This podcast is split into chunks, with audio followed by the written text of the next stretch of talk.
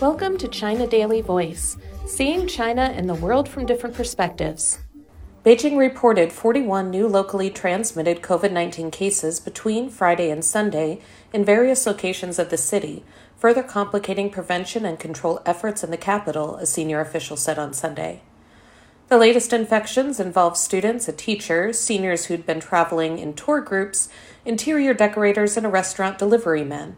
A preliminary epidemiological investigation showed that the virus had been spreading for a week, said Pang Xinghuo, deputy director of the Beijing Center for Disease Control and Prevention, at a news conference on Sunday afternoon.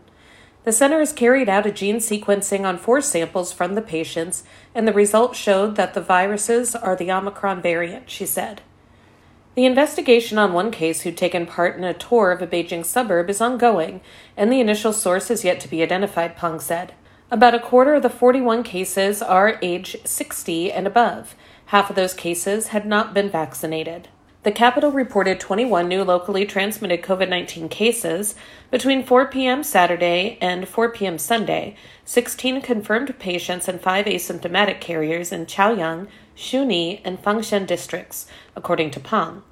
The new confirmed cases include nine students and one delivery man. Previously, a school in Chaoyang had reported 10 cases between Friday and Saturday. The school was put under controlled management on Friday. All the districts involved have taken epidemic prevention and control measures, and the city has taken steps to ensure people's daily needs are met in the controlled areas.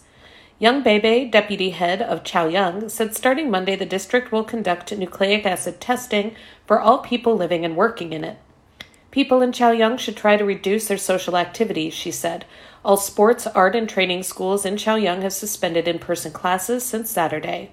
On Saturday and Sunday, Chaoyang tested 733,647 residents in key areas.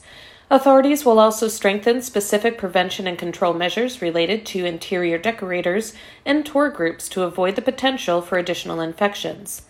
Chaoyang has suspended operations of all regional tour groups.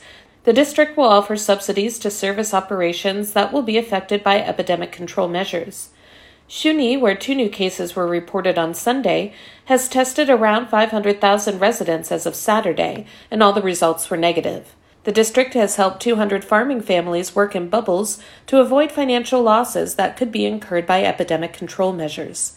On Sunday, authorities designated a residential community in Chaoyang as a high risk area and another a medium risk area. That's all for today. This is Stephanie, and for more news and analysis, by the paper. Until next time.